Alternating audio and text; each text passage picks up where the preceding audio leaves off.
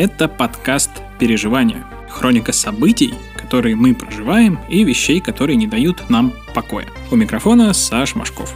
В этом пробном пилотном выпуске я, во-первых, один, во-вторых, э, я хотел поговорить много о чем.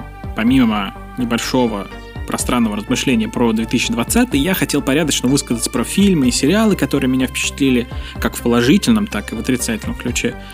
Но по всем темам подготовиться не успел, а потом понял, что говорить сейчас про эпидемию, про перевал Дятлова, про темные начала уже не очень актуально.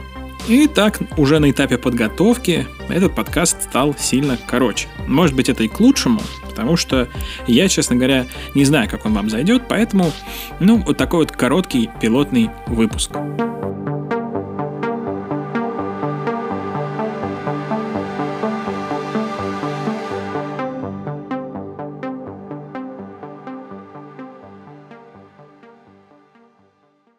Для начала расставлю точки над «ё» и объясню, как этот подкаст родился и зачем он вообще мне нужен. Кажется, разговорных подкастов, где один или несколько человек говорят за жизнь, кино, сериалы, игры и прочие интересные не очень штуки, много. Зачем делать еще один? Что от него толку мне, как автору, и тем более вам, как слушателям? Если говорить о моей авторской позиции, тут все довольно просто – во-первых, я люблю концепцию блогерства. У меня был блог в ЖЖ и Тумблере. Сейчас я, ну, пусть с хаотичной периодичностью, правда, но все ж, веду телеграм-канал, в Твиттере постоянно что-то пишу, и даже сайт с блогом доделываю потихоньку. Люблю я блогерство, потому что оно открывает две крутые возможности. Первое – можно делиться своими мыслями с теми, кому они интересны. А если есть отклик, то это еще и хорошо повышает самооценку. И второе, можно упорядочить мысли в своей голове, дисциплинировать себя и научиться хоть что-то делать регулярно. А регулярность – это залог успеха в любом деле. Во-вторых, я люблю подкасты и слушаю их в огромных количествах. От чисто развлекательных до полезных и познавательных. Потреблять контент в аудиоформате – это круто и вообще очень удобно. Не случайно у подкастов сейчас такой бум, там даже ролики с Ютуба люди, я в том числе, преимущественно слушают, не смотрят. Короче, довольно очевидная мысль делать аудиоблог одной из первых приходит в голову. В тему подкастов я погрузился давно, еще когда в универе учился. С одной стороны, слушал «Адовую кухню», подкаст про игры от нынешней редакции «Отвратительных мужиков». С другой — «Полкино», шоу о кино на «Маяке». Оно также выходило в формате подкаста. Спустя много лет прослушивания этих и других подкастов мне начало казаться, что делать их в компании, ну, типа, проще, чем в одиночку. Ну, судите сами. Наговорить контента на условные 30-40 минут коллективу из двух-трех человек, ну, явно куда проще, чем одному единственному ведущему. Поэтому моя первая попытка сделать разговорный подкаст, сразу оговорюсь, такой подкаст, это он так назывался, затух всего через 6 выпусков. Так вот, моя первая попытка базировалась на идее четыре человека сидят и обсуждают всякое. Но оказалось это сложнее, чем показалось. Намного сложнее. Сейчас я знаю, что если ты хочешь делать подкаст не один, а с кем-то, тебе нужно собрать тех самых людей. Они должны быть инициативными, идейными и подходящими под темы. То есть им должно быть что сказать, иначе на кой черт они вообще нужны в подкасте. Между вами должна быть какая-никакая химия, иначе разговор будет ужасно корявый. А еще нужно будет постоянно со всеми согласовывать дату и время, чтобы все смогли. Это очень и очень сложно. Участвовать в таком подкасте я позвал друзей, и вроде это должно было быть как минимум неплохо, ведь мы давно знакомы, между нами есть химия и вот это вот все. Но горел идеей делать подкаст только я, а вечно пинговать всех по поводу даты времени было, ну, честно, выше моих сил, поэтому ничего и не вышло. При всей моей любви к ним, надеюсь, ребята, вы зайдете гостями в этот подкаст, для такого подкаста они оказались не теми людьми. И хотя такой подкаст не получился, идею с подкастами я не забросил. Прошлым летом на работе, а работаю я сейчас в ВИК, сервисе управления проектами и задачами, я запустил полезный подкаст о продуктивности, потом доделаю. В основе короткие выпуски, ну там до 10 минут, с конкретными советами или размышлениями по ключевым темам. Тайм-менеджменту, управлению проектами, работе в команде и так далее. По сути своей, это аудиоверсии статей, которые я пишу для блога Вик. Изначально я хотел их сделать просто, чтобы посетители, у которых сейчас времени читать нет, могли ту же информацию послушать. Но потом решил, а что бы это не запилить в формате подкаста. И, к моему удивлению, идея выстрелила. Сейчас у потом доделаю больше трех с половиной тысяч подписчиков, тысячи прослушиваний у каждого выпуска, и цифры продолжают, продолжают расти. Спустя несколько месяцев к этим мини-выпускам, которые я делаю в одиночку, добавились еще и большие выпуски интервью с проект-менеджерами и другими людьми, которым есть что полезное сказать в тему подкаста. Их я делаю уже не один, но это всяко проще, чем с таким подкастом. Просто потому, что потом доделаю рабочий подкаст, и это во многом обязывает. А другие участники всего лишь гости. Мне очень нравится успех потом доделаю, и я однозначно буду работать над ним дальше – но это не тот подкаст, который просит душа. За 2020 год я придумал идеи для нескольких аудиосериалов и подкаста о легендах и мифов в духе подкаста «Лор». Я их наверняка запущу, но позже, потому что это тоже не то, что просит душа. Мне всегда хотелось сделать разговорный подкаст, ну, скажем, обо всем. О жизни политике, спорте и здоровье, кино и играх, литературе и музыке – не потому, что я не могу определиться с более узкой темой, а потому что не хочу. Мне все это интересно, и про все это я хотел бы поговорить. И вот, читая книгу «Пошумим», это такая прикольная книжка о том, как вдумчиво делать подкасты, я придумал переживание. Подкаст, который вы сейчас слушаете, подкаст, в котором я иногда с гостями буду фиксировать мысли и делиться мнением о том, что меня, и не только меня, беспокоит. Здесь самое время перейти к вашей позиции как слушателей в отношении этого подкаста. Я не знаю, зачем вам его слушать. Вот честно. Я не хочу вам его продавать. Тут я делаю пальцами кавычки. Но я очень надеюсь, что если вы его все-таки послушаете, он вам понравится. Потому что делаю я его с душой и от всего сердца.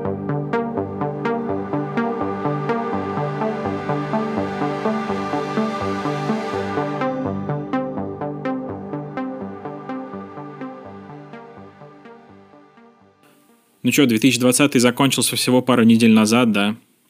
Воспоминания о нем еще свежи. Да и в этом году еще, в принципе, не успел ничего такого произойти, что могло те события затмить. Ну, разве что только вот история с Капитолием и долгосрочными последствиями, которые она вызовет. Хотя лично я думаю, что на самом деле все еще впереди, и этот год будет вообще не легче предыдущего. Но сейчас, мне кажется, самое время порассуждать, подвести какую-то черту, сделать выводы и так далее. Все уже кто мог, кто хотел, это уже сделали, и что я буду отставать, я тоже решил этим заняться. Такая вот банальная, но слишком актуальная тема, чтобы про нее не поговорить в первом же выпуске. Итак, это был тяжелый год. Настолько, что журнал Time назвал его ну, чуть ли не самым худшим в истории. В принципе, с этим сложно не согласиться, он действительно был ну, очень насыщен плохими событиями. Правда, не знаю, как для вас, но лично для меня год был не то, чтобы самым худшим. Скорее, очень интересным, если так можно выразиться.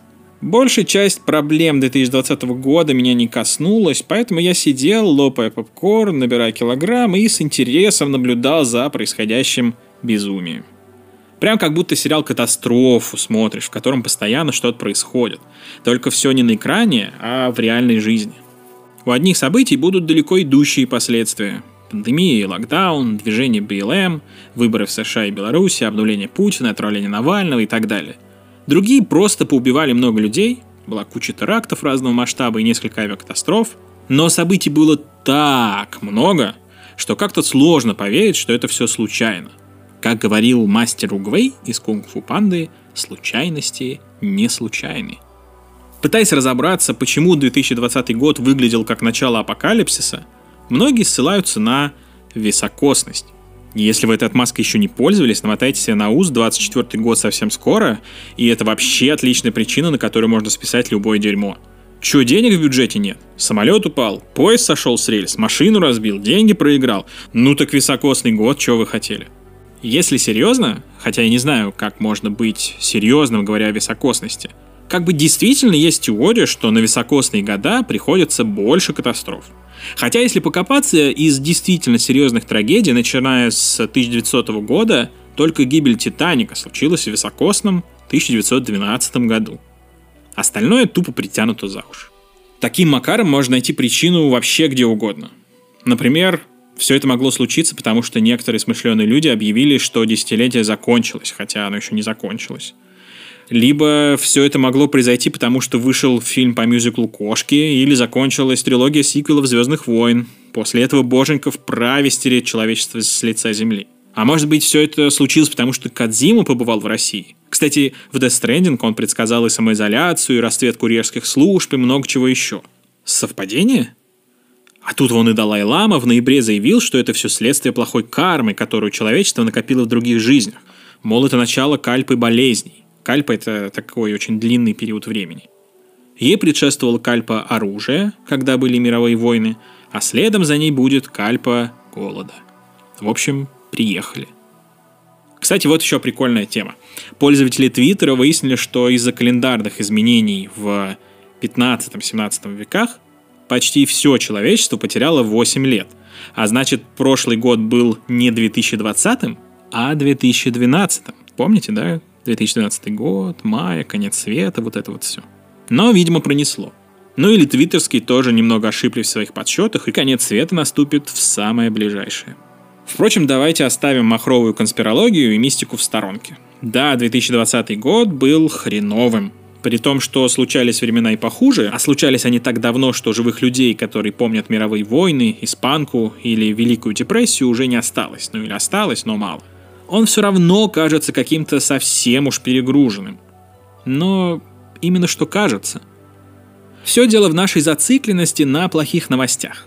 Мы читаем, смотрим или слушаем истории, вызывающие страх и тревожность, и благодаря этому наш мозг постоянно в боевой готовности. Раньше это помогало нам защищаться от хищников и катаклизмов, но сейчас пользы от этого никакой. Вот это явление, когда мы в течение долгого времени читаем плохие новости, я, например, обожаю так делать, называется думскроллингом. Информация дает нам иллюзорное чувство, что мы ко всему готовы.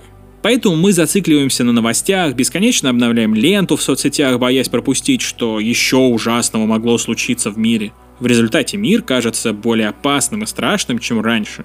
И каждый год кажется нам хуже предыдущих. Но все потому, что наш мозг склонен жестче оценивать текущую ситуацию, а о прошлом в памяти остаются только позитивные фрагменты. Короче, неразборчивое потребление информации искажает восприятие реальности, и как в том году нам кажется, что все было совсем ужасно. Главное, что показал 2020, что человечество не готово практически к любым глобальным потрясениям. От стихийных бедствий продолжают умирать сотни и тысячи людей даже в развитых странах. А не самый опасный вирус, оказывается, может не только унести жизни более миллиона человек, но и парализовать жизнь всей планеты на целый год – а скорее всего на несколько лет.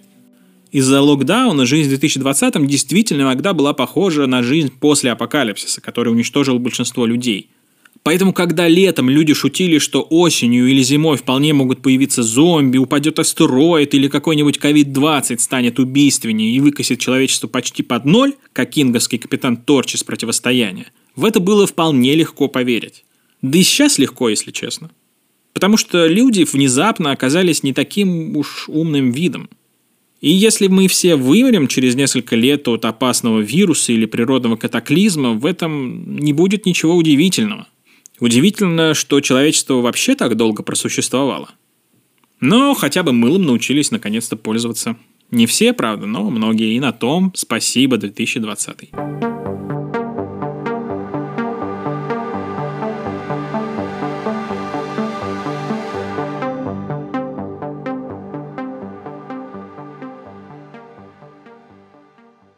Я ничего не имею против того, что лето моя дочь смотрит мультики. Не потому, что в это время она замолкает и дает спокойно сделать нам свои дела. Она куда чаще, наоборот, смотрит их в полглаза, требуя от нас активного вовлечения в свои игры. Нет, дело в том, что оказалось, мультики не такие уж вредные, если они хорошие, да еще и в правильных количествах. Не в последнюю очередь благодаря мультикам, в первую очередь, разумеется, благодаря Насте – Лето к трем годам, сейчас буду хвалиться, умеет считать до 10, знает алфавит, кучу песен, слов и фраз, которые активно использует в своей речи. Это круто. Вообще детские мультики очень забавные, и я люблю смотреть их вместе с ней. И речь не про смешариков, которые могут спровоцировать у взрослого экзистенциальный кризис, Не про Машу, которую надо, на мой взгляд, вообще законодательно запретить. Так плохо она может влиять на ребенка. Не про мультики из нашего детства, типа «Ну, погоди» или «Трое из Простоквашино». Нет, я говорю о современных детских мультиках из категории 0+, которые в диком количестве можно посмотреть на детском ютубе. Малышарики, Мимимишки, Три кота, Оранжевая корова, Бинг. Хотя ладно, с Бингом странная история. С одной стороны, это классный мультик про маленького зайчика, который тусит с другими маленькими антропоморфными зверьками. Под присмотром взрослых они вместе общаются, играют, иногда что-то придумывают, и взрослые им помогают задуманное реализовать. В каждой серии Бинг э, со своими друзьями сталкиваются с самыми обычными для взрослых, но очень сложными для детей проблемами. Например, кто-нибудь нечаянно испортит чью-то поделку. Или кто-то хочет поиграть на улице, но начинается дождь. Или кто-то в разгар игры забывает сходить в туалет и случается авария.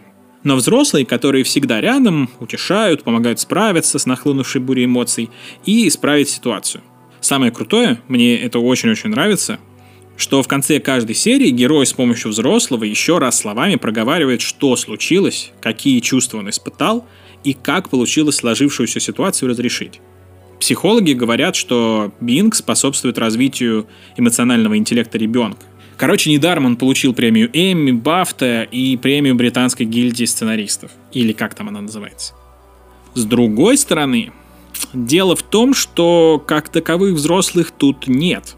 Вместо взрослых версий зверей, которые являются главными героями, зайчиков, панд, слоников и так далее, здесь за каждым зверьком ходит живая тряпичная кукла.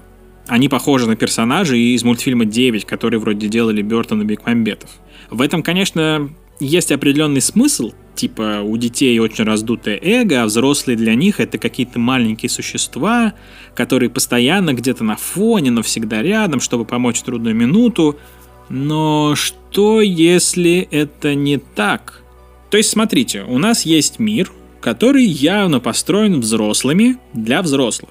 Здесь большие машины, высокие дома и дверные проемы в них, широкие дороги и тротуары, но взрослых нет. Есть только дети и живые тряпичные куклы, выступающие в роли воспитателей. То есть мир мультсериала «Бинг» — это взрослый мир, из которого все взрослые по какой-то причине исчезли, а детей воспитывают искусственные существа с разумом. Что могло случиться со взрослыми? Они случайно умерли от какой-то болезни, которая убивает только половозрелых? Исчезли, как в сериале «Оставленные»? Уехали на другой материк или улетели на другую планету? Или, быть может, их кто-то целенаправленно истребил, например, вот эти тряпичные существа?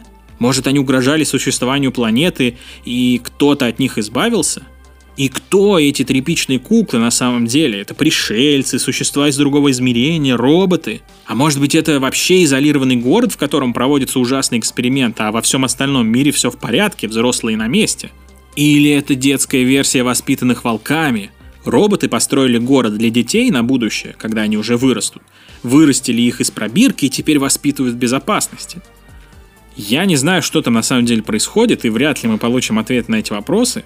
Но в конце каждой серии, когда Бинг рассказывает о проблеме, своих эмоциях и решении, я не могу не думать о том, что взрослые – настоящая причина всех бед. Возможно, именно поэтому мне так мультик этот нравится, потому что взрослых там нет – и именно взрослые погубят наш мир, как чуть не погубили мир Бинга. Что называется скринти.